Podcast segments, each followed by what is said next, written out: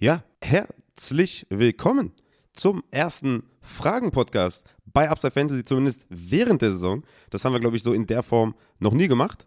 Heute nur mit mir, mit Raphael. Und ja, ich freue mich, heute ein paar Fragen zu beantworten. Es sind ja doch wirklich einige, einige Fragen gekommen, was mich natürlich sehr freut. Und ihr seid ja sowieso immer am Start, ihr, ihr, ihr habt Bock, ihr, ja, es ist einfach eine, eine geile Community und ähm, ich hatte mir tatsächlich am Montag, hatte ich mir so gedacht, ey, wie wäre es eigentlich, wenn ich mal so einen Fragen-Podcast mal, mal starte und äh, Leute mal auffordere, ihre Fragen zu stellen, weil ich das eigentlich immer ganz interessant finde und man da vielleicht auch mal wirklich konkret auf Fragen eingehen kann, die man zum Beispiel während den Live-Shows halt nicht stellen kann, weil wir da halt auch unseren Plan haben, was wir unterbringen wollen, Takeaways, äh, Targets, Start-Sits und sowas da ist dann nicht immer so die Zeit dafür. Ne? Wir versuchen natürlich immer am Ende der, der Shows noch ein paar Fragen zu beantworten, aber äh, wie gesagt, ähm, wenn man dann irgendwie bei eineinhalb Stunden schon ist, dann ist es im Endeffekt auch schon relativ kräftezehrend, dann da nochmal irgendwie äh, spezifische Fragen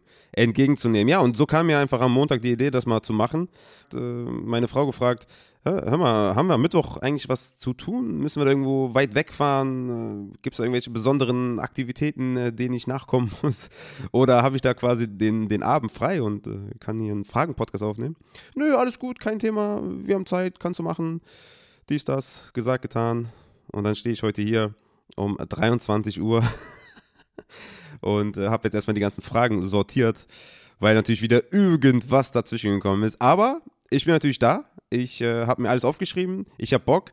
Wie gesagt, vielen Dank für die ganzen Fragen. Und ich würde sagen, wir gehen direkt mal rein, weil es sind viele geworden und wir wollen hier keine Drei-Stunden-Folge draus machen. Deswegen, ja, ich habe so ein bisschen unterteilt ja, in, in Dynasty-Fragen, Rest of Season, Playoff-Fragen, in Fantasy allgemeine Fragen äh, was auch Spieler inkludiert. Und am Ende hatte ich noch dann eine Rubrik mit Sonstiges, wo ja die eine oder andere Frage kommt, äh, ja, sage ich jetzt mal zu, zu privaten Sachen oder zu zu Off-Topic-Sachen und würde sagen, da haben wir gute Segmente und wir können reinstarten in das erste Segment und das ist das Dynasty-Segment. Und da fragt der Marc, wie schätzt du zum aktuellen Stand das Value von First-Round-Picks 22 und 23 ein in Dynasty? Und da müssen wir natürlich grundsätzlich unterscheiden zwischen Early Picks, also ich unterscheide das gerne in Early, Mid und Late Picks. Early Picks sage ich immer 1 bis 4, Mid Round 4 bis 8 und Late Picks 8 bis 12. Und in dem Fall so, wie ich das halt jedes Jahr einschätze. Ja, also Early to Mid Rounder, also 1 bis 8 haben halt ihren Wert, ne, klar. Und Late Rounder sind schon enorme Wildcard- bzw. Dart-Throws. Ne? Ich meine, wir können uns das ja auch mal anschauen. Ich habe mir das mal hier so breit äh, gestellt in den letzten Jahren, ja, 2021 da haben wir natürlich jetzt, sind wir noch nicht so weit äh, fortgeschritten, aber auch hier kann man schon sagen, ja, dass alleine die Quarterbacks, ja, mit Trevor Lawrence, mit Zach Wilson, mit auch tatsächlich ähm, Justin Fields, die zum Beispiel auch in Superflex Top 4 gegangen sind, dass die wahrscheinlich besser gewesen wären, wenn man die gegen Real-Life-Spieler getradet hätte, sprich halt gegen einen Russell Wilson, ne? Type of Quarterback, der vielleicht jetzt schon etwas in die Jahre gekommen ist, aber wo man sichere, gute Production bekommt. Ähm, das ist schon mal so ein kleiner Hinweis darauf, dass halt Rookie-Picks, ja, sind immer mit Vorsicht zu genießen. Ne? Wenn man mal hier so weiter schaut, Trey Sermon war ein 1.7 Pick äh, Average äh, Draft Position, also ADP findet gar nicht statt. Ja? Also hatte hier und da ein, zwei Spiele, weil Elijah Mitchell da noch zusätzlich out ist äh, oder out war, neben, neben Raheem Mostert. Aber, ne, wie gesagt, natürlich war Najee Harris ein geiler Spieler oder ist ein geiler Spieler. Chase, Pitts, ne, Devonta Smith, ja, ne? Ob der so das Riesen-Ceiling hat, wird sich auch noch zeigen, ja, in der Offense vor allem auch. Ähm, Terrace Marshall, Elijah Moore, ja, das waren, das sind Top 10 Picks im Draft gewesen. Und Terrace Marshall, Elijah Moore, wenn du die abgeben kannst gegen Top 30 Wide Receiver, ähm, dann würde ich das tun. Ja. Und das sind halt immer so Fälle von Late Round Picks, die sind schon schwierig, ja. Und, ne, also wie gesagt, das, ich, natürlich hat man hier und da immer Spieler dabei, die irgendwie hervorstechen. Ja, 2020 zum Beispiel. Ähm, auch hier, ne, Clyde edwards hilaire war overall first. Ja. First pick overall, Clyde edwards hilaire Und das hat er mitnichten ansatzweise gezeigt. Ja. Ähm, natürlich hast du auch einen Jonathan Taylor dabei, der second overall war. Aber auch hier Jerry Judy, third overall hat nicht den größten Dynasty-Wert. Ne? Also ist mit Sicherheit ein Top 30 Wide Receiver, aber mh, mm, nicht das, was man erwartet hatte. Ja. J.K. Dobbins will ich jetzt mal rausnehmen, auch wenn natürlich klar war, dass die erste Saison erstmal ja, hinter Mark Ingram nicht angestellt werden muss. Ne. Und dann noch daneben Gus Edwards, dann diese Saison natürlich hohe Erwartungen, dann verletzt. Das möchte ich gerne ein bisschen ausklammern. Aber auch hier, ne, Henry Rux, ähm, wo he heute sehr schreckliche Nachrichten eingetroffen sind, wurde released. Ähm, Jane Rager war der 10th overall. Ähm, Brandon Ayuk ne, war, war dann Early Second Rounder. Ähm, die Story kennen wir auch alle. Antonio Gandy Golden kennt heute kein Mensch mehr. Denzel Mims sieht gar nichts mehr. Ähm, also wie gesagt, ne, und dazwischen drin gibt es dann natürlich immer mal einen Michael Pittman, der äh, 20th overall war zum Beispiel oder sowas. Ne? Oder ein Claypool, der ging an 29 weg. Ne? Das hast du immer, aber das sind Dart-Throws. Ne? Das sind dann irgendwie zwei Picks abgesehen von, von den Top 12, die irgendwie annähernd Relevanz genießen aus dem 2020er äh, Draft. 2019 zum Beispiel auch, ja. Also Josh Jacobs, hat sich, denke ich mal, für denjenigen, der ihn dann eins genommen hat, nicht ausgezahlt. Ja. Dave Montgomery hatte natürlich letztes Jahr seinen Run gegen Ende der Saison, aber im Endeffekt hätte ich da wahrscheinlich lieber einen anderen Real-Life-Spieler zu dem Zeitpunkt gehabt, als dann äh, Montgomery ne? oder Daryl Henderson, der jetzt erst ja, in seiner dritten Saison äh, in Fahrt kommt. Ja? War ganz klar immer nur der, der, zweite Back, war viel verletzt. Ein Kiel Harry hatte man 2019, äh, du hattest Singletary, Paris Campbell, also ne, immer wieder gibt es viele, viele Spieler, die einfach den Erwartungen nicht gerecht werden. Und das ist eigentlich auch klar, das weiß jeder. Also selbst die Leute, die sich tagtäglich mit Rookies beschäftigen, haben im Endeffekt, ich will es jetzt nicht hart ausdrücken, aber haben im Endeffekt keine Ahnung, wie diese Spieler in der NFL produzieren. Und das ist eigentlich auch allgemein bekannt, weshalb wir bei Upside immer sagen, Early Rounder safe, klar. Alles gut. Ne? Early Rounder, wie gesagt, Najee Harris, Chase, Jonathan Taylor, Swift, äh, ne? also das, so, klar, das sind nice Spieler und du kannst auch mal irgendwie einen T. Higgins an 12 bekommen, ja, also an 1.12 und dann wird das halt ein solider Wide Receiver 2 oder sowas. Aber Early Rounder, die behältst du im Zweifel. Natürlich, wenn du gegen Top 10 der jeweiligen Position traden kannst, dann tu das auf jeden Fall. Ja, auch Najee Harris hätte ich vor der Saison gegen einen ja, nennen wir mal Jonathan Taylor getradet, ja, ähm, zum Beispiel, ja, oder ähm, wenn man sich mal anschaut, die 2018er Class, ja, da war Royce Freeman an 1.2, Sonny Michel 1.3, Carrion Johnson 1.4, Darius Guys 1.5, Rashad Penny 1.7, Ronald Jones 1.8. Ja, also auch da sehen wir ganz klar, du weißt im Endeffekt nicht, was passiert. Ne? Nick Chubb war 1.9. Ja, also Lange Rede ohne Sinn. Unterm Strich ist das ab dem siebten, achten Pick ein Schuss ins Blaue. Ja?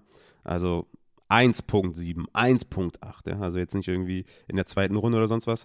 Und das sage ich natürlich auch ohne die Klassen jetzt zu kennen, ja, 2022 und 2023. Denn zu diesem Zeitpunkt kannst du nicht auf Spieler spekulieren oder sagen, ey, der wird ein Knaller, der wird geil.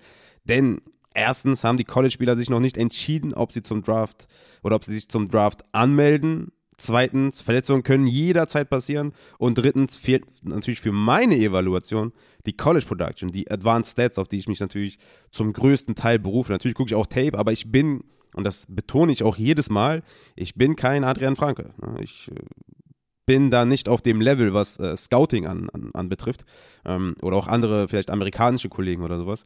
Ähm, von daher brauche ich halt die College Production, brauche ich die Advanced Stats und wie gesagt, wir sind noch ein bisschen weit davon entfernt zu sagen, haben wir da irgendwelche Knaller 22 und 23. Deswegen würde ich natürlich auch sagen, dass gerade der 23, also Picks in 23 sind natürlich weniger wert als 22. Ne? Ein 24er Pick ist weniger wert als ein 23er Pick, das ist völlig normal. Ähm, deswegen würde ich sagen, dass wir da in dem Muster bleiben, wie wir es auch immer getan haben. Ja? Also natürlich hast du mal eine bessere Klasse und eine schlechtere Klasse, aber wie willst du einschätzen, wie die 23er Draftklasse oder die 24er Draftklasse? Nicht mal die 22er kannst du jetzt vernünftig einordnen zu diesem Zeitpunkt. Wir haben ja nicht mal einen vernünftigen Quarterback, den wir irgendwie äh, an 1.1 draften können. Deswegen, verfahrt immer in dem Fall Early Picks, Mid-Round Picks, also bis Pick 7 bis Pick 8 kann man auch ansatzweise evaluieren und da kann man sich dann auf, auf, auf den Draftpreis äh, stützen, auf, auf Zahlen stützen, auf das Team stützen, aber danach wird es halt sehr, sehr wild. Ne? Terry McLaurin war ein Third-Round-Pick, konnte niemand wissen. Ähm, Claypool unter anderem. Also da, da gibt es immer wieder natürlich Einzelfälle, aber im Großen und Ganzen sind es nicht viele Spieler insgesamt, wenn man jetzt mal drei Runden nimmt, ja, ähm, dass, dass irgendwie, dass von den 36 Spielern irgendwie viele überleben und eine gute Fantasy Production haben. Ne? Deswegen raten wir immer dazu, diese Picks in Spieler umzumünzen. Ne? Lieber einen Mid-Rounder abgeben gegen einen Spieler, der schon was in der NFL gezeigt hat. Dann kommen wir zum Albatros, der sagt, was mache ich mit meinem Contender-Team mit Henry, CMC und Ridley? Also außer heulen. und heulen gibt es sowieso nicht. Ne? Albatros, heulen gibt es sowieso nicht. Es gibt nur handeln, es gibt nur machen, es gibt nur tun, es gibt nur traden, es gibt nur waiver wire. Okay, dein ist ein bisschen schwierig, aber machen, ja? aktiv sein. Das gibt es. Ne? Aber natürlich fair, wenn dir zwei Start-Runningbacks wegbrechen, dann guckst du natürlich in die Röhre. Ne? Aber dann müssen es entweder Spieler aus der zweiten Reihe regeln, die du als Contender eh im Kader haben solltest. Äh, so etwas wie Zach Moss, Fournette, ja, oder halt die Backups, ne? sprich Hubbard oder Adrian Peterson in dem Fall jetzt, ne? da kommen wir wieder zum Waiver Wire. Also durchaus kann man da aktiv sein in Dynasty. Und auch dafür musst du als Contender eigentlich vorbereitet sein. Ne? Also es tut natürlich weh, wenn du zwei Stats verlierst, ähm, aber äh, ich sag mal so, Henry ist dir jetzt weggebrochen, ja. Du kannst am Waiver aktiv werden und AP holen und dann müsstest du trotzdem noch in die Playoffs kommen. wenn du wirklich ein Contender-Team bist, ja, dann müsste es auch so reichen. Also im Zweifel würde ich sagen, vielleicht warst du gar nicht so gut vorbereitet. Im Zweifel würde ich sagen, vielleicht warst du gar nicht ein Contender, vielleicht warst du eher ein Playoff-Kandidat, ja. Ähm, gerade in Ridleys Fall, ja, beziehungsweise ein Wide Receiver 1 Wegfall musst du eigentlich kompensieren können in also wenn du im Contender-Modus bist, ne, ähm, da musst du eigentlich noch Wide Receiver haben, die das ein bisschen stützen können und auch ein CMC-Ausfall müsstest du eigentlich durch einen Hubbard in deinem Team kompensieren können. Äh, deswegen daraus lernen vielleicht im Zweifel, ja, aus dieser Saison, wenn du jetzt sagst, ey, ich bin mit den drei Spielern trotzdem nicht in die Playoffs gekommen, obwohl ich eigentlich einen guten Kader hatte, dass du dann da, daraus lernst, ja, das ist auch immer sehr wichtig, gerade in Dynasty, du kannst ja nicht einfach austreten aus dieser Dynasty, sondern du kannst sagen, okay, vielleicht habe ich eine etwas äh, schlechte Evaluation für mich selber tatsächlich getätigt, äh, daraus lernen und das nächstes Jahr einfach besser machen, aber natürlich muss ich dir recht geben, ja, zwei Start Running Back und ein Wide Receiver 1 Ausfall tut natürlich jedem weh, aber immer ehrlich zu sich selber sein und im Zweifel würde ich sagen, dass du mit CMC, also sprich Hubbard, eigentlich einen ganz guten Ersatz hattest und jetzt mit Adrian Peterson, ja, natürlich jetzt keinen Henry bekommst, aber mit Sicherheit einen Low-End äh, Low Running Back 2, den du aufstellen kannst und du kannst traden in Dynasty. Also, äh, wenn du wirklich ein Contender warst, dann müsstest du mindestens ein Playoff-Kandidat sein mit den drei Ausfällen. Ja, also von daher, heulen bringt gar nichts. Aktiv sein, machen und äh, gucken, dass du trotzdem auf Vordermann kommst. Dann haben wir noch den Lutz. Äh, was sind eure Targets für Rebuild-Teams? Also in allererster Linie natürlich junge, verletzte Spieler sind meiner Meinung nach super geile Kandidaten. Ne? Da fallen mir extrem viele ein. Ich meine, die ganzen Rookie- und Sophomore-Running Backs, ja? J.K. Dobbins, Travis Etienne, mit Abstrichen Akers, natürlich die Achilles-Verletzung ist natürlich eine andere Nummer als jetzt bei J.K. Dobbins und Etienne. Aber Dobbins und Etienne günstig zu bekommen für ein Rebuild-Team was relativ schnell mit den beiden zu einem mindestens Playoff-Anwärter kommen kann, wenn nicht sogar Contender kommen kann. Das sind super geile Kandidaten. Also diese zwei Spieler sollten ganz oben auf der Liste, äh, Liste stehen für Rebuild-Teams, die sagen, ey, ich habe vielleicht einen Early Second Rounder und Leute denken vielleicht, dass das viel wert ist und geben dafür dann Etienne ab. Das wäre zum Beispiel Money Trade, ne? Oder Wide Receiver, die verletzt sind und gegebenenfalls auch Free Agents werden oder Only Free Agents werden, wie ein Allen Robinson, ich meine, der ist jetzt 28, wird dann 29, aber trotzdem, Allen Robinson beim richtigen Team. Äh, ich meine, Rebuild muss ja nicht äh, fünf Jahre gehen. Ja? Rebuild kann ja auch ein Jahr gehen oder zwei Jahre gehen. Ne? Dazu noch Juju, der mit Sicherheit bei den Steelers kein sexy Spieler war. Aber stellt euch den mal in der richtigen Offense vor. Ja? Oder auch ein DJ Chark, der jetzt natürlich ausfällt mit einer, mit einer Verletzung aber auch Free Agent wird. Ja? Also das sind natürlich immer Spieler, die man anvisieren muss. Ne? Junge Spieler, verletzte Running Backs, die wiederkommen können und dann immediately Impact haben. Das sind gute Spieler. Ne? Dobbins, Etienne, Juju, Chark, A-Rob. Also das sind schon Spieler, die ich da auf jeden Fall nennen würde. Und es gibt sicherlich noch ein paar andere, die jetzt nicht unbedingt in diesem Tier sind, aber die eine Stufe drunter sind, die mit Sicherheit ne, ihren Wert haben, wie Michael Gallup zum Beispiel. Der ist jetzt kein kein A-Rob, aber mit Sicherheit jemand für die Flex mit Upside, den man da äh, holen kann. Oder auch ein Van Jefferson oder sowas. Ja? Also das sind mit Sicherheit Spieler, ähm, die ihren Wert haben. Ne? Anschließend dann noch die Frage von äh, Football Junkie, wie am besten den Rebuild gestalten vollziehen, beispielsweise alle alten Spieler in Picks, junge Spieler umwandeln, welche Position bei Trades forcieren und welche im Draft etc. Ja, natürlich, äh, alte Spieler, die immer noch ihren Wert haben, musst du natürlich in Picks umwandeln, wenn du ein Rebuild bist. Ne? Mark Ingram, ich gehe jetzt mal, ich, ich fange jetzt mal leicht an, ja, Mark Ingram, Latavius Murray, die beide, ja, also je nachdem, wie Leute die evaluieren, ja, hands down so, ich weiß es ja nicht, ja, müsst ihr natürlich fragen, ne. Da nehme ich jeden Third-Round-Pick, nehme ich da an. Und ich denke, das ist die Range, ja, also man kann durchaus für Mark Ingram einen Third-Round-Pick erwarten, der natürlich nicht viel wert ist, aber einen Dart Throw kannst du trotzdem nehmen, ja. Und wer weiß, was das dann für ein Dart Throw wird, ne? Wenn du gut werfen kannst, äh, hinterher hast du dann McLaurin auf einmal rumsitzen und denkst dir, ja, nice, ne?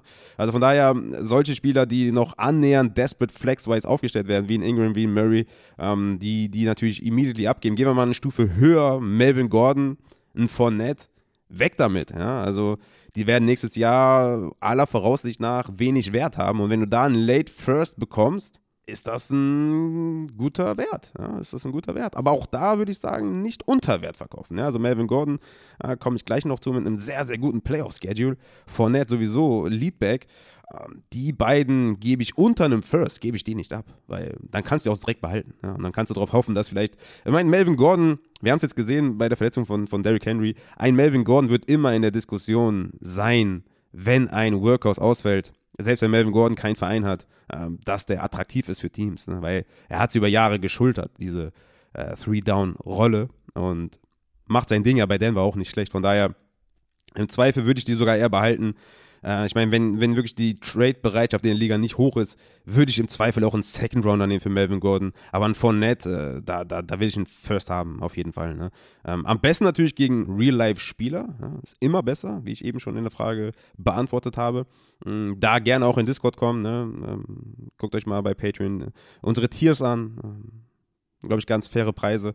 Und da könnt ihr in DM-Service sliden und dann könnt ihr uns äh, Tag und Nacht fragen, wo wir welche Spieler sehen. Aber Melvin Gordon von Nets sind zum Beispiel solche Spieler. Oder auch ein Antonio Brown. Ne? Ist zwar alt, aber unter Late First geht da gar nichts, ne? weil es äh, hat extrem viel Upside, ist Antonio Brown, der immer noch gut ist. Ähm, also da, da musst du halt auch Wert rausholen. Es bringt nichts, Antonio Brown jetzt für einen Third Rounder oder Second Rounder abzugeben. Dann behalt ihn halt selbst. Ja? Dann gehst du halt in den Reboot im besten Falle, ja, und bist dann vielleicht nächstes Jahr oder in zwei Jahren, ähm, ja, sagen wir mal so, nächstes Jahr vielleicht im Playoff-Modus und dann wird dir Antonio Brown auf jeden Fall sicherlich helfen, ja.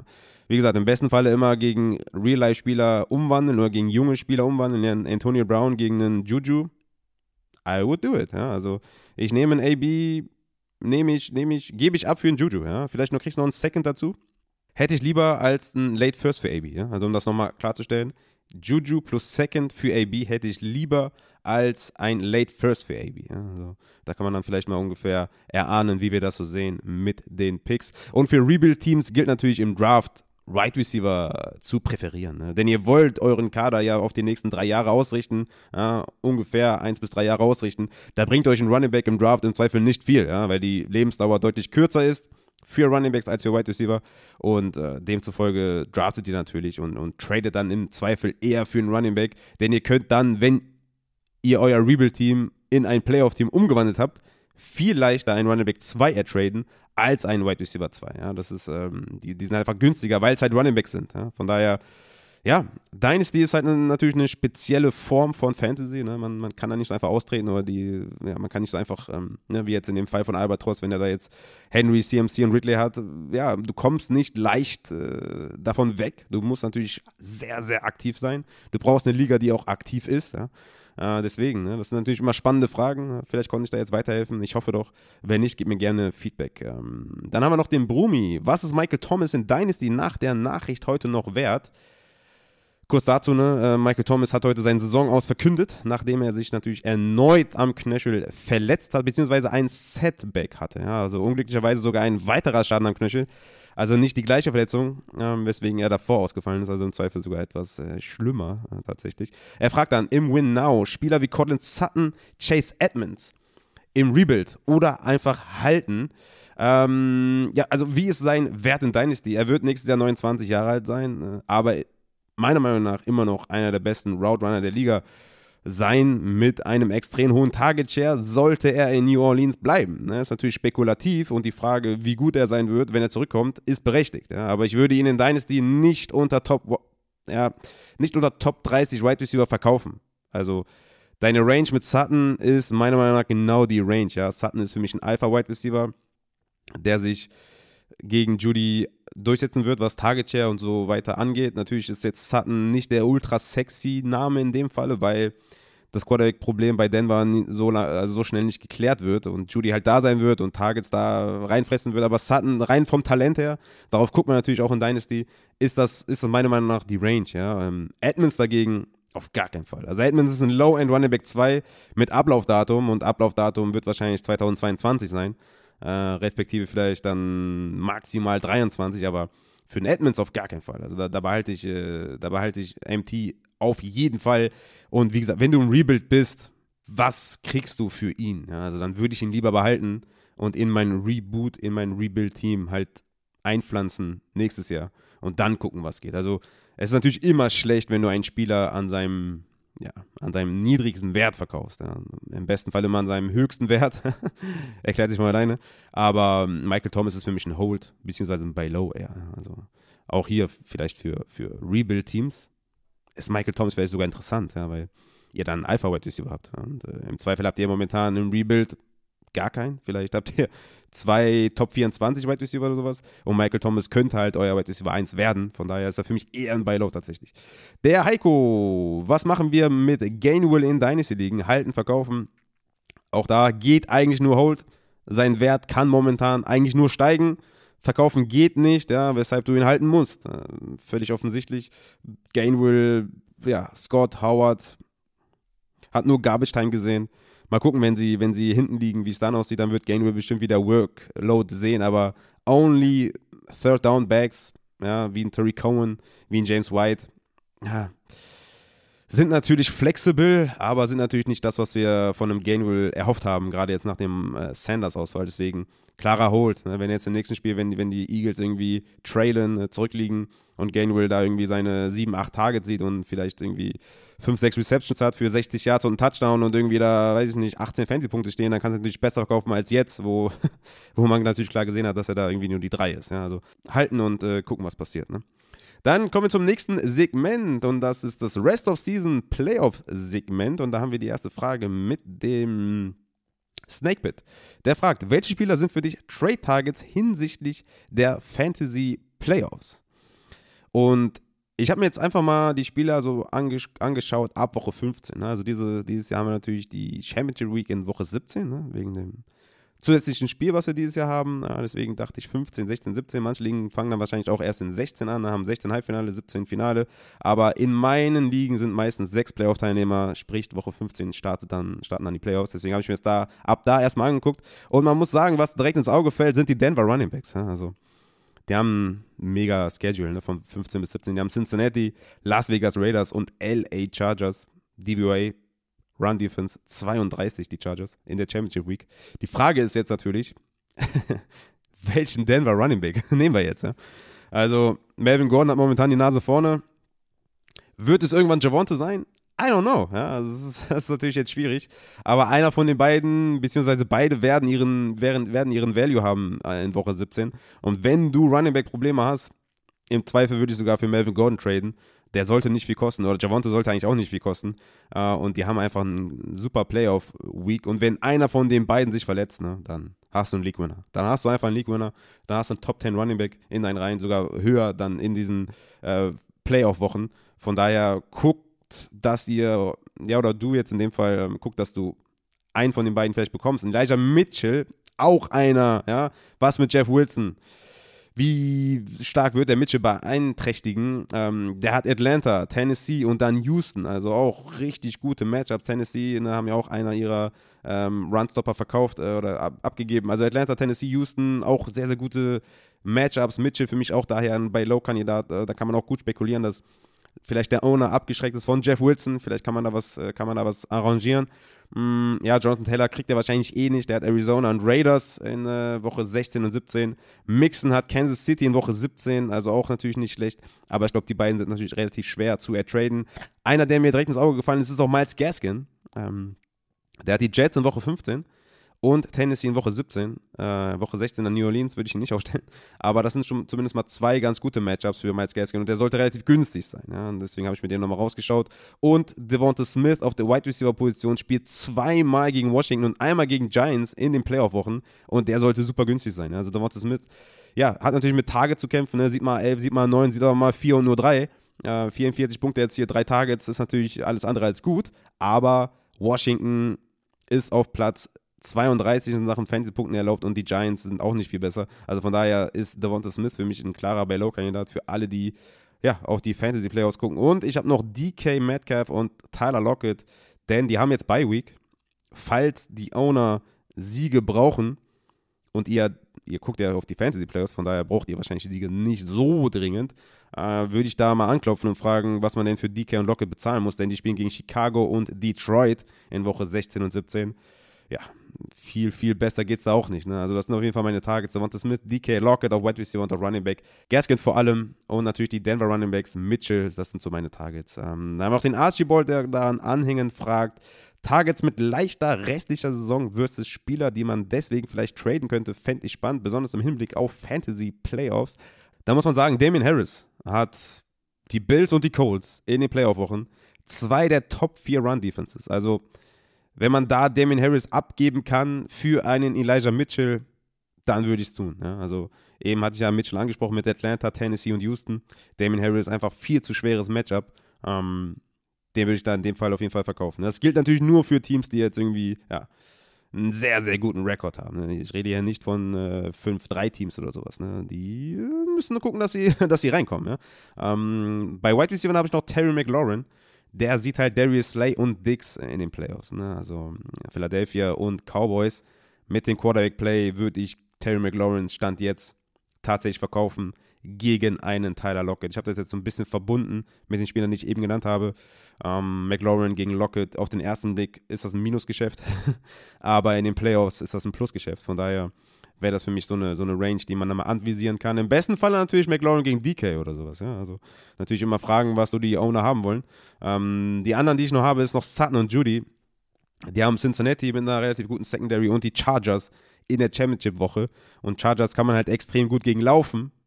Und äh, deswegen hatte ich ja die Denver Running Backs angesprochen. Deswegen würde ich Sutton und Judy, ja, das vielleicht dann eher so die Lockett Range, weil McLaurin ist wahrscheinlich vom Namen her viel zu gut für die beiden. Äh, vielleicht kann man McLaurin gegen Smith oder sowas und, und dann Sutton oder Judy gegen Lockett. Das wären so Trades, die ich machen würde als äh, Playoff-Team oder wenn ich mich safe in den Playoffs sehe. Dann haben wir noch den Marvin. Äh, habe leider verletzte Spieler auf der Bank. Wie schätzt du Rest of Season in einer 16er PPR Redraft? Michael Thomas, CMC und George Kittle ein. Stehe 6-2. Erstmal nice, 6-2, sehr, sehr gut. Ja, MT habe ich eben angesprochen, der ist out, leider. Äh, CMC ist Rest of Season Running Back 1. Ne? Gibt es nicht viel zu sagen. CMC Running Back 1. Kittel, Top 5 Tight End für mich, ja, kommt diese Woche wahrscheinlich zurück. Hat in seinen letzten beiden Spielen 20 Targets gesehen, also im einen Spiel 11, in dem anderen 9. Ist ein Top 5 Tight End. Also von daher halte die beiden. Wenn du 6-2 bist mit diesen Ausfällen, dann hast du ein geiles Team. Äh, und dann kommen auch noch die beiden zurück. Also von daher, äh, sky's the limit und äh, ja, stell schon mal den Champagner kalt. Ne? Dann haben wir den Buffsol. Wird Miles Sanders für die letzten Wochen der. Also, wird Miles Sanders für die letzten Wochen der Saison der Monty des letzten Jahres? Und warum ist die Antwort ja? ja, da bin ich leider sehr skeptisch. Ne? Die Frage wird natürlich sein, wie viel er sich im Running Game mit Scott teilen muss, ja, und, beziehungsweise mit Howard an der Goal beziehungsweise einer muss ja eigentlich dann wieder zurück oder gecuttet werden, weil die gehen ja nicht mit vier Running Backs äh, in die letzten Spiele. Aber ich denke, er wird wieder Leadback sein, ja, das stimmt schon. Ne? Aber was heißt das, äh, oder was hieß das bisher bei den Eagles? 15 Carries, 13 Carries in den ersten zwei Wochen, dann 2 Carries, 7 Carries, 11 Carries, 9 Carries, 6 Carries. Also geil ist das nicht. Und dann sieht der Washington Giants Washington. Und Washington hat bisher die sechs wenigsten Yards an Running Backs erlaubt und die zehnt wenigsten Fantasy-Punkte. Und das ist kein geiles Playoff-Picture. Ja? Also ich sehe da nicht den Vergleich zu Monty. Ja, Monty hatte mit Abstand das geilste Rest-of-Season-Schedule, Playoff-Schedule, was ich jemals für einen Running Back gesehen habe. Und das bei Sanders halt leider nicht der Fall. Und Monty war ja wirklich der klare Leadback, auch klarer, der hat ja auch die Targets und alles gesehen. Das ist bei Sanders halt auch mitnichten der Fall. Von daher ist meine Antwort leider nein, sorry, I'm sorry. Ähm, Catalinus, wie siehst du Jalen Hurts Rest of Season? Ja, Quarterback 1 für mich, ne? 1 bis 12. Ist per Game Quarterback 5 mit 23,2 Fantasy-Punkten. Hat die meisten Touchdowns am Boden erzielt. Okay, ist tight mit äh, Sam Darnold. Kann man getrost ausklammern, würde ich sagen. Und die zweitmeisten Yards am Boden erzielt. Und hat Rest of Season eigentlich nur die Saints, wo ich mir Sorgen mache. Also da hat die Chargers, Denver, wo ich mir keine Sorgen mache. Dann New Orleans, wie gesagt. Und dann Giants, Jets, Bye Week, Washington, Giants, Washington und Washington, wie gesagt, sind zwar eine ganz gute Run-Defense, aber beste Wide Receiver-Matchup, demzufolge natürlich auch für, für Quarterbacks ganz gut. Also von daher ist Rest of Season auf jeden Fall ein Quarterback 1 mit diesem riesen Rushing Floor. Ähm, Habe ich keine Bedenken. Dann haben wir den Nils, der sagt, geile Sache mit der Folge. Ja, freut mich auf jeden Fall, wenn das äh, schon im Voraus gut ankommt. Warte mal die Folge vielleicht ab, vielleicht war es gar nicht so geil. Ähm, hätte gerne deine Einschätzung für Rest of Season PPR, habe sie in der Dynasty. Mhm. Er hat Spieler wie Van Jefferson. Einschätzung zu Van Jefferson Rest of Season ist für mich ein Wide Receiver für die Flex mit viel Upside. Ja, also Van Jefferson ist die klare Nummer 3 in einer sehr, sehr guten Offense. Ja, ich habe ihn beispielsweise diese Woche in meinen Weekly Rankings auf Wide Receiver 39. Demzufolge ist er für die Flex auf jeden Fall ein Spieler, den man aufstellen kann. Ja, um jetzt mal eine Range zu nennen, wen ich da noch habe. Ich habe zum Beispiel äh, Brian Edwards auf 38, Cortland Sutton auf 37, Kirk auf 41.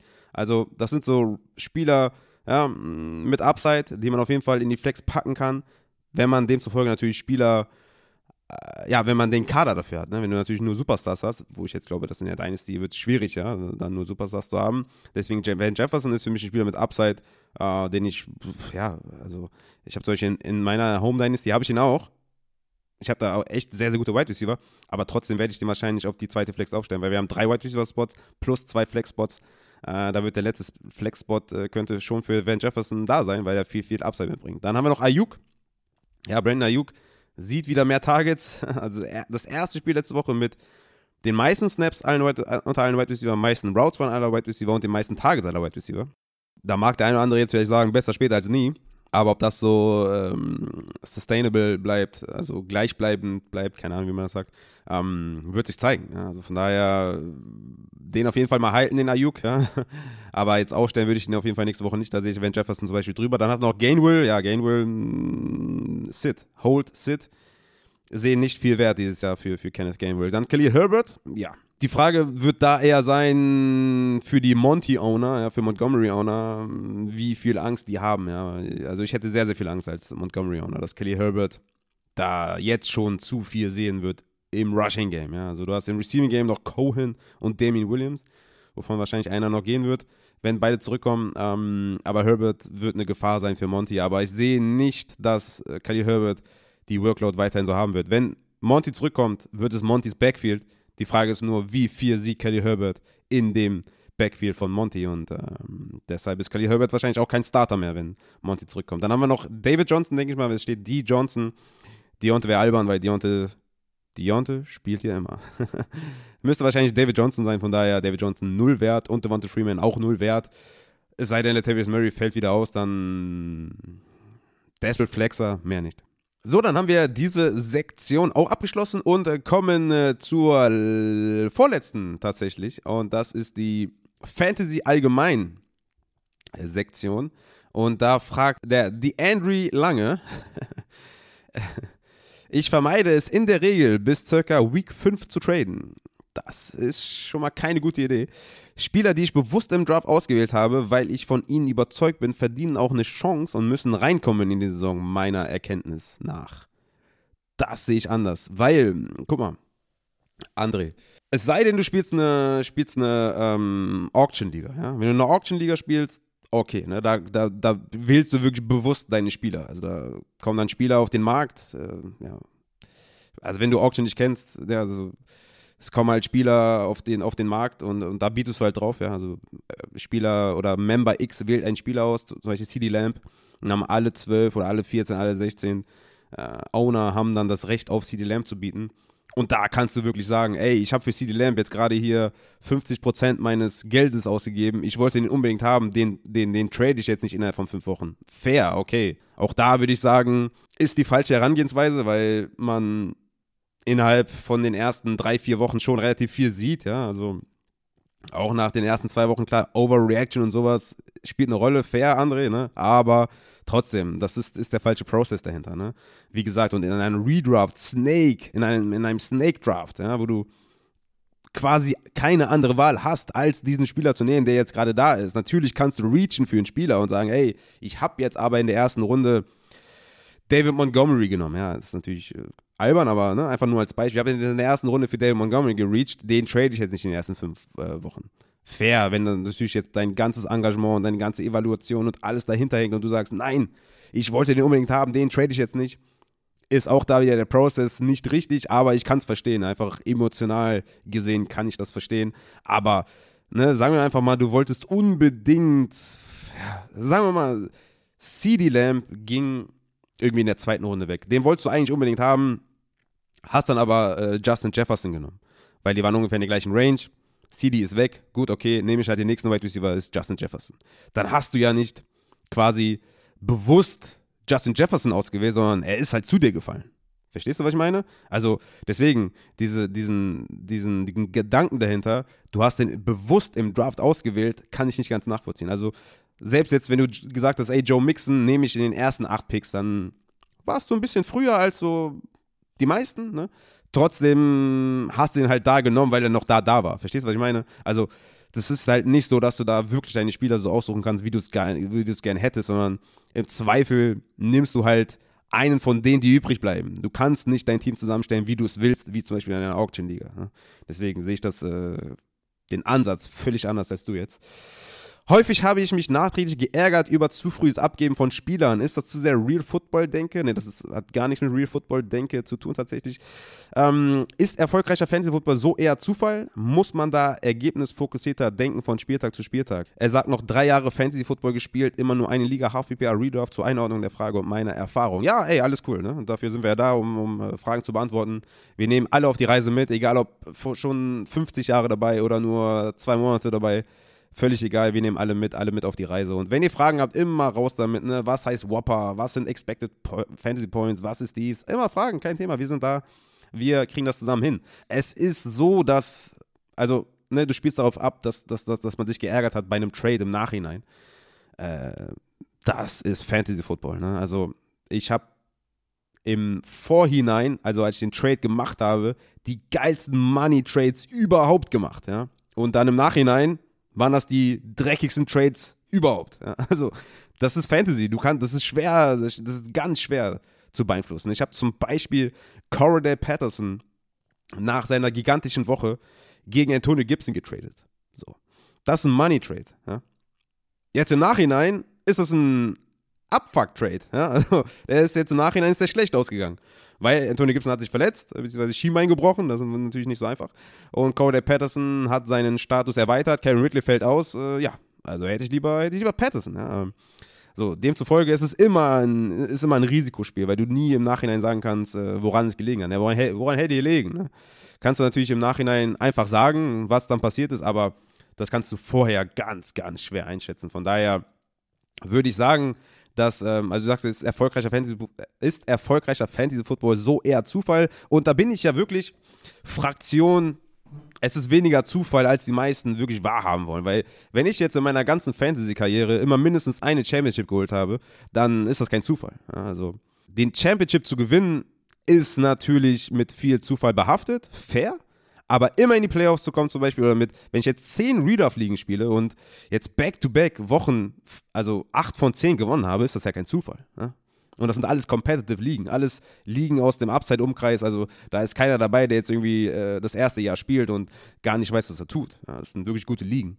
Und wie gesagt, das Ziel im Fantasy Football ist immer in die Playoffs zu kommen. Und was dann passiert, ist halt, ja, ist dann halt so. Ja? Also entweder gewinnst du dann halt dein Matchup Head-to-Head oder halt nicht. Und ähm, ich würde halt die Evaluation, wie meine Fantasy-Saison war, nicht abhängig davon machen, ob ich die gewonnen habe. Weil das ist halt schon schwierig. Ne? Du musst dann halt in den Playoffs beide Spiele gewinnen.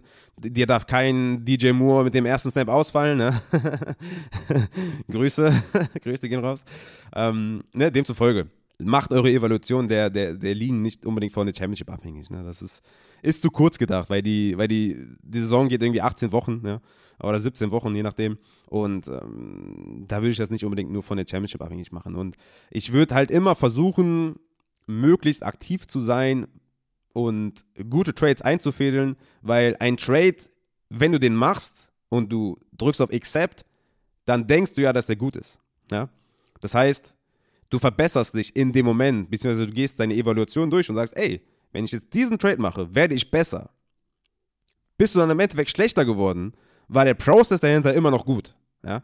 Das Ergebnis ist, steht auf einem anderen Blatt Papier, weil du das nicht beeinflussen kannst. Keiner von uns kann das. Ja? Also, sonst wären wir alles Multimillionäre. Ja? Also die ganzen Wettanbieter. Es gibt riesige Mörder, große Unternehmen, die sich mit Wetten beschäftigen, die Reinkoten des Grauens. Ja? Die Bank gewinnt immer. Ja? Die Bank gewinnt immer.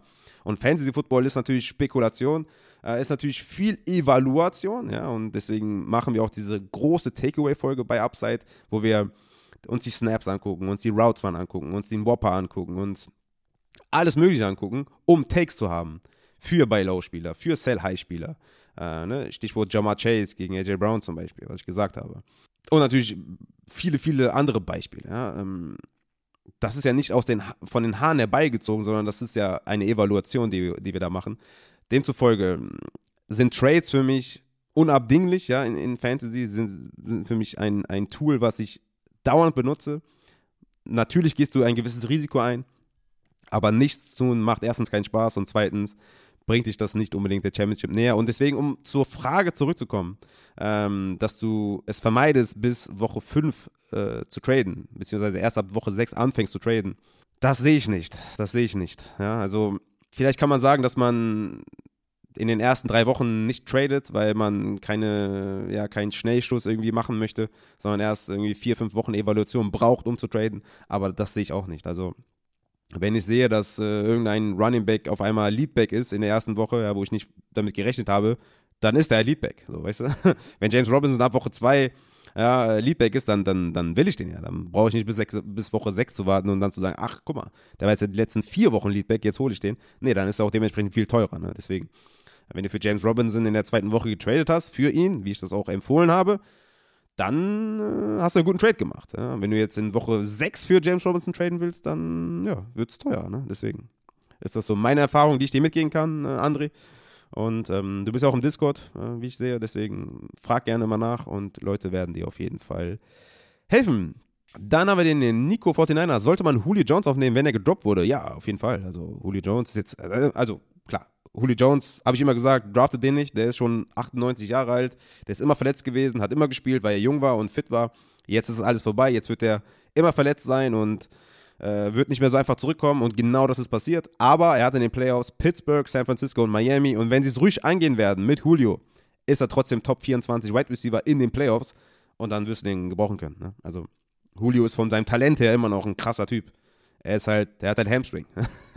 und wenn du alt bist, ist Hamstring nicht nice. Aber in den Playoffs, super Schedule, auf jeden Fall aufnehmen, wenn er gedroppt wurde. Es sei denn, es ist irgendwie eine Achterliga oder so. Dann haben wir den Ivan Sörensen, KC-Spieler, Sell High, Buy Low. Was machen mit der Shitshow? Ey, das war ja ein geiler Reim, Junge. Was geht ab, Junge? Also, die Spieler, die wir von KC haben wollten oder haben wollen, performen immer noch gut ja, auf ihren Positionen. Also Mahomes, Quarterback 6 per Game, vor Kyler Murray, vor Dak Prescott, vor Russell Wilson, vor Aaron Rodgers. Also, es gibt nicht viele Quarterbacks, die ich vor Mahomes habe. Deswegen ist er immer noch geil. Ja. Kelsey, Tight End 1, Mark Andrews hat ein Spiel weniger, das heißt per Game äh, Tight End 2 hinter Andrews ne, mit 12,8 Fantasy-Punkten pro Spiel, Andrews 13,2, also ungefähr selbe Range. Also es gibt keinen Tight End, den ich über Kelsey sehe. Kelsey ist der Tight End 1 und äh, demzufolge einfach äh, weiterspielen. Tyreek Hill, Wide Receiver 3 per Game hinter Cup und Debo Samuel, sehe ich auch kein Problem. Das einzige Problem ist das Backfield. Und ist und bleibt schwierig. Ja. CEH ist ein Low-End Running Back 2, wenn er zurückkommt. Ne? Mehr nicht. Weniger aber auch nicht. Ja. Ähm, bei Matchups natürlich kann er steigen, kann auch mal Running Back 15 sein, 16 sein oder was, aber im Vakuum würde ich sagen, er ist eher so ein Running Back 20 bis 24 als irgendwie 12 bis 15. Ja? Also jetzt hier mit, mit Gore, mit Darryl Williams, also da wird, er wird sich was teilen müssen. Er ist kein Goal-Line-Back, ähm, deswegen Upside sowieso limitiert. Deswegen ist das Backfield das einzige, wo ich sage, Shitshow. Also alle anderen sind auf ihren Positionen kaum zu ersetzen. Und wenn du jetzt sagst, bei Low, bei Low Kelsey, bei Low Mahomes, Sell High, wahrscheinlich nur Hill, aber Hill würde ich behalten und spielen. Also von daher, ja. Äh, fragst noch, gibt es noch Hoffnung für das Washington Backfield? nee, nee. Gibson war für mich vor der Saison in der Running Back 12 bis 14 Range weil er halt ein Only Runner ist, weil ich ihn das Receiving Game ja nicht abgenommen habe, ich das nicht für ihn gesehen habe, was dann auch so eingetroffen ist. Und jetzt mit der Verletzung klaut ihm ja sogar Patterson Carries. Ne? Das heißt, schwierig, irgendwie mit einem gebrochenen Schienbein zu produzieren. Hoffnung in dem Sinne, dass er nochmal in Running Back 12, 13, 14 sein kann? Nein. Die Hoffnung ist weg. Ne? Also, die Hoffnung ist eigentlich nur, dass er die Carries von Patterson ja, ein paar zurückbekommt, der Goal-Line-Back ist fitter wird, was keinen Sinn macht, weil Schienbein ist ja gebrochen. Ja, nee, Hoffnung ist nicht da. Also Gibson ist, ähm, ist ein Low-End Running Back 2 at best und ja, da zählen wir wahrscheinlich die Wochen, bis er komplett weg ist. Ne? Ja. Swiss Guy, ist Camara jetzt ein Sell High Rest of Season, weil er wieder mit Taysom Hill als Quarterback auskommen muss? Ja, äh, er hatte vier Spiele mit Taysom Hill an der Center und 62 ohne Taysom Hill an der Center. Und die Splits per Game laut RotoWiz sind wie folgt. Ähm, da haben wir eine klare Abgrenzung von Rushing Attempts und von äh, Receiving Work. Rushing Attempts 12,5 mit Taysom Hill, 11,8 ohne Taysom Hill. 59 Rushing Yards mit Taysom Hill, 56 ohne Taysom Hill. 0,75 Rushing Touchdowns mit Taysom Hill, 0,66 ohne Taysom Hill. Also in der Rushing-Kategorie jeweils, was Attempts, Yards und Touchdowns angeht, minimal besser. Soweit so gut. Jetzt kommen wir zum Negativen. Mit Taysom Hill 4 Targets pro Spiel, ohne Taysom Hill 6,9 Targets pro Spiel. Mit Taysom Hill 2,5 Receptions, ohne Taysom Hill 5,52 Receptions. Mit Taysom Hill 12,75 Receiving Yards pro Spiel, ohne Taysom Hill 48 Receiving Yards pro Spiel. Mit Taysom Hill 0 Receiving Touchdowns, ohne Taysom Hill 0,31 Receiving Touchdowns. Und jetzt kommt das Schlimmste. Fantasy Points mit Taysom Hill 14,2, ohne Taysom Hill 21,9. Das Ganze in PPR. Ja. Trotzdem ist Camara für mich Top 5 Running Back. Ja, Top 5 ist er. Äh, Camara ist Camara, vom Talent her ist er schon Camara ist Camara. Ja. Also, äh, wie gesagt, bei Running Backs kann man auch mal das Talent sehen. Muss man nicht nur die Opportunity sehen. Aber Camara ist für mich halt in der Stufe mit, mit also vielleicht ist C-Mac ist ja eh, steht eh für sich selber und dann hast du ja eh keinen Henry mehr. Ja? Ist, also Henry ist ja weg, von daher ist er schon mal einer, der womöglich vor Camara gewesen wäre, nicht mehr da. Demzufolge ist er immer noch Top 5. Ja? Also ähm, du hast Jonathan Taylor, du hast Elliott, du hast Cook, äh, du hast Camara, du hast Aaron Jones, du hast Harris, Eckler, ja, hast du sieben Running Backs, wo ich jetzt sagen würde, dass äh, Camara, Jones, Eckler, Harris alle ein Tier sind. Ja. Also von daher ähm, ist Eckler Top 5, Top 4. Ja, also je nachdem, ob man da jetzt Elliott und Taylor ist jetzt auch kein Workhorse in dem Sinne. Also von daher, ja, ich würde sogar sagen, Top 4 ist er eher wahrscheinlich sogar. Ähm, demzufolge ist natürlich ein kleines Downgrade. Die Sample Size von vier Spielen ist aber auch relativ klein. Von daher äh, ist das gerade in PPR natürlich ein Downgrade, aber äh, Camera bleibt Top 5. Dann haben wir Sam Crow. Wo siehst du Taysom Hill? Über Daniel Jones und Tour? Yes, baby, 100%. Habe ihn diese Woche auf Quarterback 9, Tour auf 15, Jones auf 17. Taysom Hill war letzte Saison in seinen vier Spielen Quarterback 6. Ja? Hat 24, 16, 21 und 19 Fantasy-Punkte erzielt in seinen vier Starts. Wie gesagt, Quarterback 6. Ja, natürlich ist er über Tour und über Daniel Jones auf jeden Fall. Martin Two Peters, Daryl Williams, halten oder droppen, wenn CH zurückkommt? Halten, droppen nein. Klar, die elf Carries von Gore im letzten Spiel limitieren sein Upside, aber Daryl war immer noch Leadback ne? und relativ deutlich, sage ich jetzt mal. Also Snaps, Daryl Williams 52 zu 16, Routes waren 35 zu 4, Targets 6 zu 0 und Carries 13 zu 11 gegen Derek Gore. Also von daher ist ähm, ich denke, es ist sehr wahrscheinlich, dass Gore wieder in den Practice Squad zurückgeht, wenn CH wiederkommt. Also Ich würde sagen, Daryl Williams ist der Backup von CH.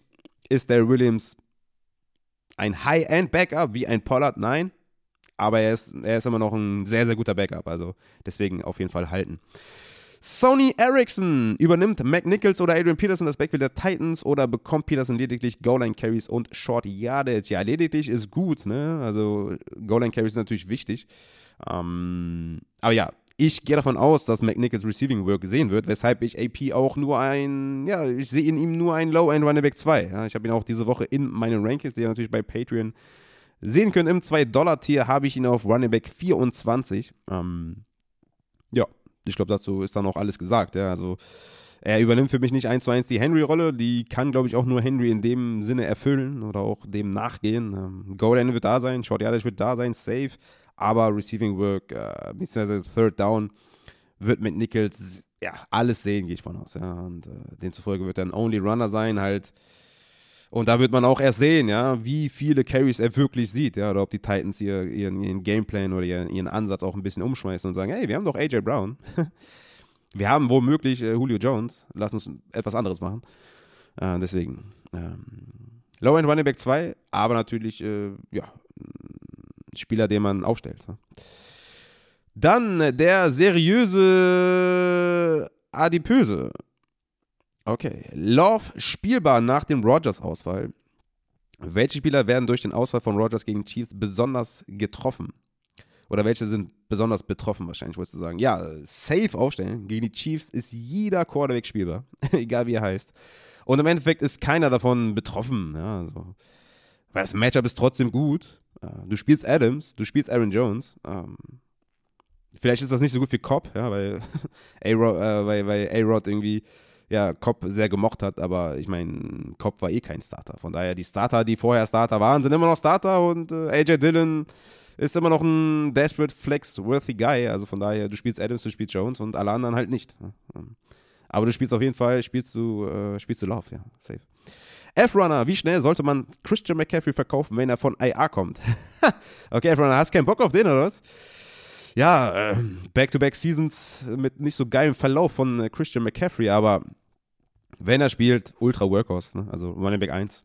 Wer sollte vor McCaffrey sein? Es gibt keinen. Es gibt keinen. Wenn du sagst, ey, kein Bock mehr auf das Theater mit dem, der verletzt sich immer, hab ich keinen Bock drauf, dann verkauf ihn.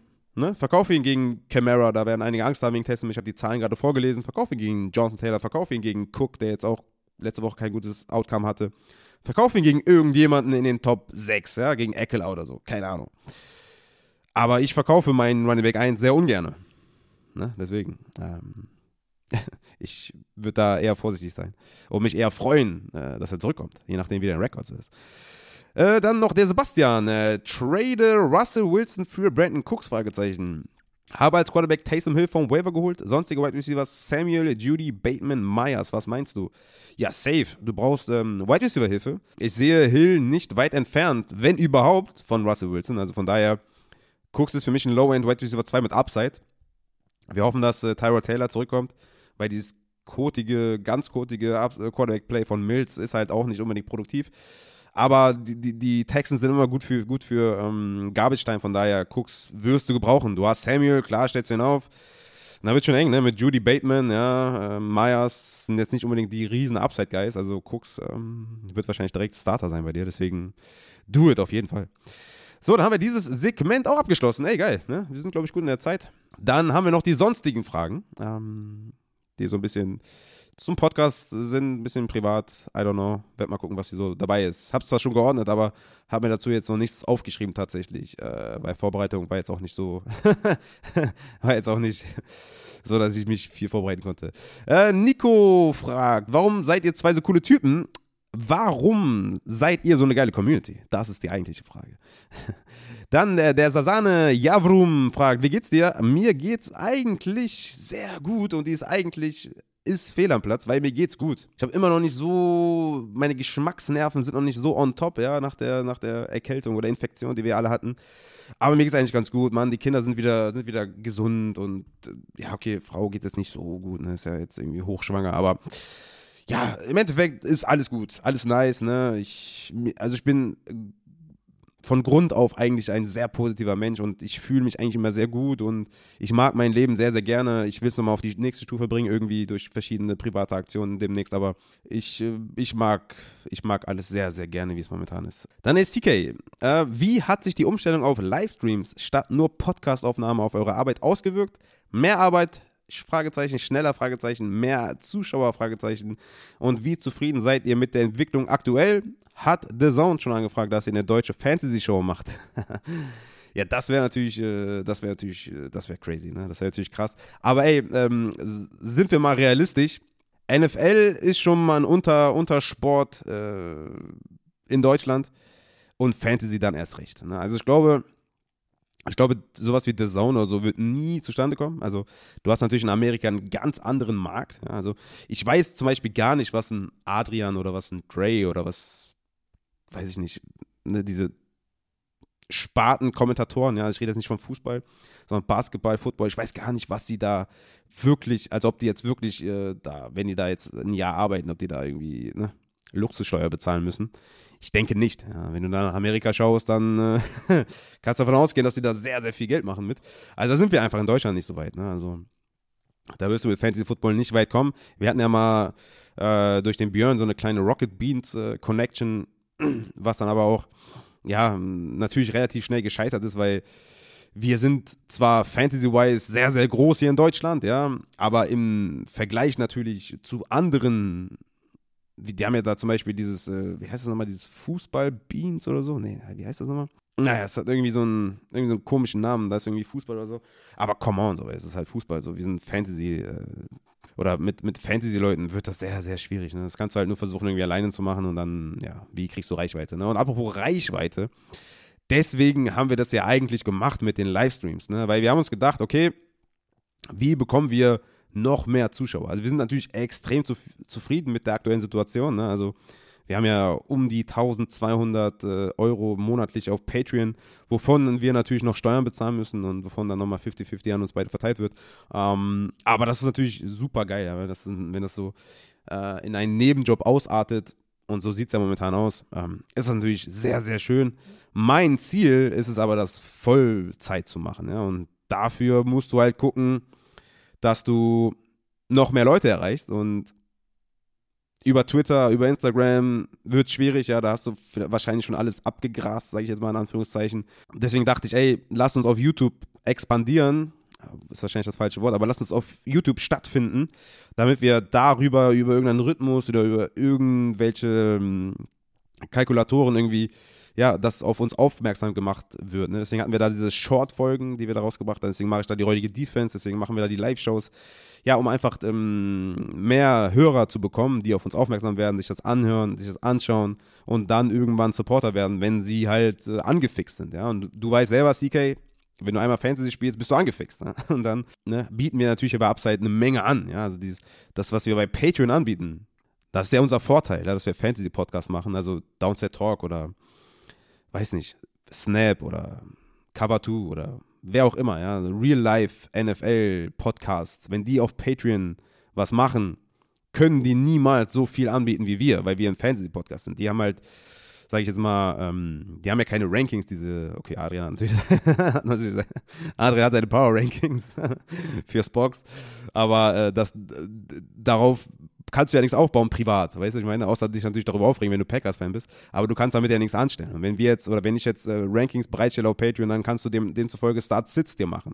Wenn wir jetzt äh, den DM-Service anbieten, was sollte ein Real-Life-Podcast mit DM-Service? Ja, also klar, Adrian als DM-Service wäre natürlich der Knaller, weil er ist der GOAT, aber ähm, im Fantasy ist es natürlich was anderes, weil du dann demzufolge etwas tradest oder machst und tust. Mit der Information, die du aus dem DM-Service bekommst. Ähm, deswegen haben wir da natürlich ganz andere, ja, haben wir da ganz andere Hebel, die wir da benutzen können. Und äh, wie gesagt, es ist wirklich, auch wenn du nach Amerika schaust, sehr, sehr gute Patreon-Tiers, ja, also 2 Dollar Rankings, 3 Dollar DM. Das findest du in Amerika nicht.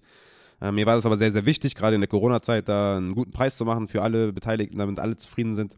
Ich glaube, wir machen das auch sehr gut mit dem DM-Service. Ich glaube, die, glaub, die Weekly Rankings sind auch sehr, sehr hilfreich. Wie gesagt, im Endeffekt, und das wisst ihr ja, habe ich auch schon klar kommuniziert, ich will damit irgendwann mein Geld verdienen, Vollzeit mein Geld verdienen. beziehungsweise mehr vielleicht nur als, äh, als Nebenjob. Ja? Und ähm, deswegen haben wir uns halt gedacht, weiten wir das ganze Feld mal aus, weg nur von Twitter und nur von Instagram und gehen auf YouTube. Ist es mehr Arbeit? Hm, eigentlich nicht. Es ist insgesamt mehr Arbeit natürlich durch den DM-Service und durch die ganzen Sachen, die wir in Season anbieten. Das ist ja eine Menge. Ich meine, ich kriege jeden Tag 50 Nachrichten oder so. Ne? Also es ist, es ist viel, aber es ist geil, es macht Spaß, es ist mega. Ich will das auch, ähm, ich feiere das und ich, ich mag das, wie ihr das feiert und ähm, ja, mehr Zuschauer im Endeffekt. Mh, hm, ich würde sagen, es sind ein paar von dem Podcast abgesprungen und gehen zur Live-Show. Deswegen kann man das so jetzt, glaube ich, gar nicht so beurteilen. Ne? Ich glaube, im Endeffekt ähm, sind wir immer noch so bei 3.000 bis 4.000 pro Folge. Ähm, beziehungsweise haben die Takeaway-Folgen mehr Hörer als die Start-Sit-Folgen. Ähm, weil wir natürlich noch den Start-Sit Sunday haben und äh, ich die Rankings rausbringe, dann verzichten wahrscheinlich einige auf die Start-Sit-Folge. Aber im Endeffekt ähm, mehr Zuschauer, glaube ich, noch nicht. Ja? Vielleicht, also wenn pro Saison 50, 100 Leute dazukommen, ist das ja schon nice. Ja? Also wenn von den 100 10 Leute sagen, okay, wir machen ein 3-Dollar-Tier-Abo, so, verstehst du? Also jeder, der neu dazukommt, jeder, der angefixt ist, jeder, der es geil findet, zählt. Ja? Jeder davon zählt und ähm, es macht natürlich dann noch umso mehr Spaß natürlich, wenn man, äh, wenn man dann dem, demzufolge auch die Credits bekommt oder wenn ihr, wenn ihr, wenn ihr das so mögt und so, das freut uns natürlich. Aber auch an der Stelle, ne, sei gesagt, ey, wenn ihr irgendwas nicht geil findet oder wenn ihr sagt, ey, Whopper, Whopper, Whopper. Könnt ihr auch mal öfter sagen, was Whopper überhaupt bedeutet, so, dann sagt uns das, ja, wenn ihr nicht ganz mitkommt oder so. Oder wenn ihr die Takeaway-Folgen zu lang findet oder wenn ihr sagt, ey, ich habe da eine Idee, vielleicht könnt ihr das so und so machen. Immer her damit, ne? Immer her damit. Feedback immer gerne gesehen, nur so können wir besser werden und nur so können wir irgendwann wachsen und, und, und gedeihen und, ne? Also von daher, wie gesagt, ähm, hat sich auf die Arbeit nicht unbedingt ausgewirkt, äh, weder positiv noch negativ tatsächlich, außer dass ich immer meine Haare ähm, vergesse zu machen. äh, ich muss häufiger meine Haare machen. Aber ähm, ich, ich bin sehr, sehr zufrieden mit der Entwicklung. Ne? Also, wie gesagt, so viele Patreons zu haben, ist halt krass. Wir sind halt jetzt irgendwie im, im dritten Jahr und ja, es ist, wir sind eine Untersparte, ja, wir sind in Anführungszeichen nur Fantasy und dann so eine riesen Community zusammen. Also ich meine, wir haben, glaube ich, 840 Discord-Member. Das ist also mit Abstand, das ist ganz krank. Das ist ganz krank, ja. Und so viele Patreons zu haben, die uns so stark unterstützen. Ja, das ist, äh, also, das hätte ich mir nie erträumen lassen. Ja, also, ich weiß noch, in der ersten Saison hatten wir, glaube ich, so um die 200 oder 300 äh, Hörer. Jetzt sind wir bei, ähm, ja, je nachdem, ne, das ist immer natürlich schwer zu sagen, aber sagen wir mal um die 4000. Ja, also, mal sind es irgendwie mehr, mal ein bisschen weniger. Ähm, aber da, darauf kann man sich, glaube ich, einigen. Und das ist, das ist viel. Das ist viel. Ne? Also machen wir uns nichts vor. Ne? Und wir sind jetzt auf YouTube noch nicht lange und haben da schon über 600 Abonnenten. Wir sind noch nicht lange auf Twitch und haben da über 600 Follower. Wir haben sehr viele, die da auch mit Prime abonnieren oder auch so abonnieren. Ist, es ist geil. Es ist mega. Ich bin super zufrieden und ähm, es kann eigentlich nur besser werden oder noch geiler werden. Und ich freue mich auf die Zukunft. Ich habe einfach Bock und ich glaube, ihr merkt das auch. Ja, also ich bin einfach immer hyped, wenn ich, wenn, wenn ich aufnehmen darf und wenn ich reden darf und wenn wir loslegen. Und ähm, ja, daran anknüpfen von Konstantin. Ähm, wie bekommst du alles unter einen Hut mit Podcast, Rankings, Defense, Extra-Folgen? Ja, das ist jetzt die erste Extra-Folge, ne? Obwohl, ne, ich hatte ja auch in, in der Offseason äh, die, die, ähm, die Snack-Folgen, ja? Äh, Extra-Folgen, Family, Freizeit, Beruf und so. Stichwort Mental Health. Stehe mal wieder im Upstate Bowl. Richtig gut da, dank euch, danke. Ja, nice, geil. Freut mich natürlich, dass du gut dastehst im Upstate Bowl. Ähm, wie bekomme ich alles unter einen Hut? Ja, Stichwort Mental Health. Ähm, also, es ist so, dass ich eine, eine mördermäßig geile Frau habe. Ja, also, ja, ich hatte es ja am Anfang im Intro quasi gesagt. Ja. Ich habe meine Frau gefragt am Montag, ey, Mittwoch und so müssen wir irgendwas machen. Ich wollte eigentlich einen Fragen-Podcast machen. da hat die jetzt nicht gesagt, boah, bist du verrückt oder was? Du machst ja eh schon das und dies und jenes und ich muss eh schon, den ganzen Sonntag ist, ist im Keller und äh, Donnerstagnacht bist du, machst du Livestreams und montags hast du eine Folge und freitags hast du eine Folge. Jetzt willst du am Mittwoch noch eine Folge machen, bist du bescheuert? Nee, die sagt dann, ey, klar, mach, geil. Natürlich habe ich jetzt, ey, ist das nicht so gekommen, wie ich dachte, ja, dass ich hier äh, ganz entspannt aufnehmen kann mit einem schönen Yellen. Ne? Ähm, ist ein bisschen anders gekommen, aber ähm, meine Frau unterstützt mich enorm, ja, also wirklich. Ihr könnt euch das nicht vorstellen. Ähm, sie ist, sie ist natürlich ähm, der, der Focal Point der Familie. Ja? Ähm, ohne sie läuft natürlich gar nichts. Sie ist ein ähm, Manager-Genie, also im, im, im familiären Bereich ohne sie läuft nichts und ohne sie könnte ich das alles hier niemals tun. Ne? Und da ich halt so einen krassen Support habe von ihr, geht das auch nur. Ne? Und Mental Health, äh, wie soll ich das sagen am besten? Ähm, den Job, den ich habe, und äh, also ich bin ja Taxifahrer und hab noch und bin noch im Tierschutzverein tätig, das sind Sachen, die ich gerne mache und die ehrlicherweise auch jetzt nicht mein Leben bestimmen. Ja? Also ich habe nach meiner Ausbildung damals gesagt, zum Speditionskaufmann habe ich gesagt, ey, das hier will ich nicht machen. Ja? Ich habe es noch gemacht, zwei, drei Jahre. Aber ähm, es war relativ schnell klar, dass ich gesagt habe, ich will, ich will Freizeit. Ich will viel Freizeit, bisschen kombinieren mit, mit Arbeit, ja. Ähm, aber ich will viel Familienzeit, ich will viel Freizeit, ich will, ich will machen, so wie ich das möchte. Und meine Mental Health ist sehr, sehr ausbalanciert und sehr, sehr gut, weil ich eh nur das mache, worauf ich Bock habe. Ja, also ich kann jederzeit sagen, ich mache was anderes, ja, ich, ich wechsle meinen Job oder ähm, ich mache hier einen Podcast weniger, das würdet ihr natürlich auch dann mitbekommen. Und dann sage ich, ey, Rankings kommen nicht mehr oder Livestream kommt nicht mehr oder aber Football ist halt ein Riesenteil meines Lebens. Ja. Football ist ein, ist, ne, es ist nicht nur ein Hobby. Es, mittlerweile ist es ja auch Arbeit, aber es, es ist ein großer Teil meines Lebens. Ich liebe Football, ich liebe, ich liebe das Ganze hier und ich liebe das zu verbinden. Und natürlich nimmt das viel Zeit in Anspruch, dieses ganze Podcast. Das ganze Podcast-Thema mit Rankings und Defense und, und Extra-Folgen und was weiß ich. Aber es macht halt auch eine Menge Spaß und das ist auch ein, auch ein Filter für mich. Ja. Also wenn ich mal irgendwie gestresst bin von der Arbeit oder gestresst bin von der Familie, ne, also zwei Kinder, das dritte kommt, ähm, dann ist das auch ein Ventil für mich. Ja. Also, das ist natürlich auch meine Area hier. Ne? Ich habe dann hier meinen Raum und habe dann hier meinen Laptop und habe dann hier, gucke ich mir alles an und evaluiere und hänge mich rein und es ist, es ist auch ein Ventil und es macht Spaß und Football ist ein großer Teil meines Lebens. War es auch schon vorher, vor dem Podcast. Deswegen habe ich den Podcast gemacht, weil ich dachte, ey, es ist jetzt schon ein großer Teil, warum nicht einfach einen Podcast machen? Und ich habe mir halt damals gedacht, ey, ich kann es besser als die anderen, die ich höre, äh, die am, amerikanischen Kollegen. Ähm, ganz äh, selbstbewusst habe ich gesagt, ey, ich kann es besser, ich will es besser machen, ich mache es anders. So. Und ähm, demzufolge haben wir den Podcast gestartet, kommt gut an und es ist für mich äh, tatsächlich diese ganze Arbeit, die wir hier reinstecken, und das ist auch Arbeit, ist für mich eher gesund für meinen Mental Health Zustand tatsächlich. Ähm, deswegen, um die Frage so zu beantworten, meine Frau ist der Knaller und Fantasy Football, der Podcast, ist sehr, sehr wichtig für meinen mentalen Zustand und es ist sehr, sehr positiv und man muss auch ehrlich sagen, mehr mache ich ja auch nicht. Also ich habe ja jetzt nicht noch einen NBA-Podcast oder ich habe ja jetzt nicht noch irgendwie einen Fußballverein, dem, dem ich irgendwie ja, beiwohne oder ich, ich spiele jetzt nicht doch Tennis oder so. Ne? Also ich habe ich hab meine Familie, ich habe meinen Job, ich habe meinen Fantasy-Football. So? Muss man auch ganz klar so sagen. Also wenn ich jetzt noch viele, viele andere Aktivitäten hätte, wäre es definitiv schwieriger. Aber so ist alles so, wie es sein sollte. Und oh, ich bin die ganze Zeit am Husten. Ich schneide die ganzen Huster raus. Aber ich merke langsam, dass es äh, schwierig wird gerade. Ich weiß gar nicht, woran das jetzt gerade liegt, aber oh, äh, wie gesagt, ich schneide die alle raus, dann habt ihr nicht so Schmerzen im Ohr. Aber äh, demzufolge kommen wir zur letzten Frage vom James Good Vibes Only. Der hat die Banger-Frage: Hast du in deinem persönlichen Power Ranking Cardinals oder Packers an 1? James, ich sag dir, wie es ist. Und hands down, hands down, in meinem persönlichen Power Ranking habe ich die New York Giants. Völlig zu Recht, denn Golladay und Barkley haben fast die ganze Saison äh, verletzt gefehlt. Wenn die zurückkommen, kann uns keiner stoppen. Das war's mit dem ersten Fragen-Podcast, ja, den wir in der Saison aufgenommen haben oder den ich jetzt hier aufgenommen habe.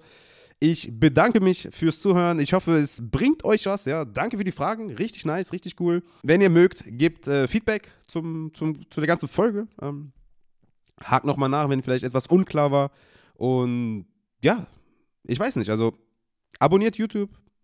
Folgt uns überall, wo, wo ihr könnt. Auf Twitter, auf Instagram, auf Twitch. Seid dabei. Habt Bock. Fragt mich, was ihr wollt.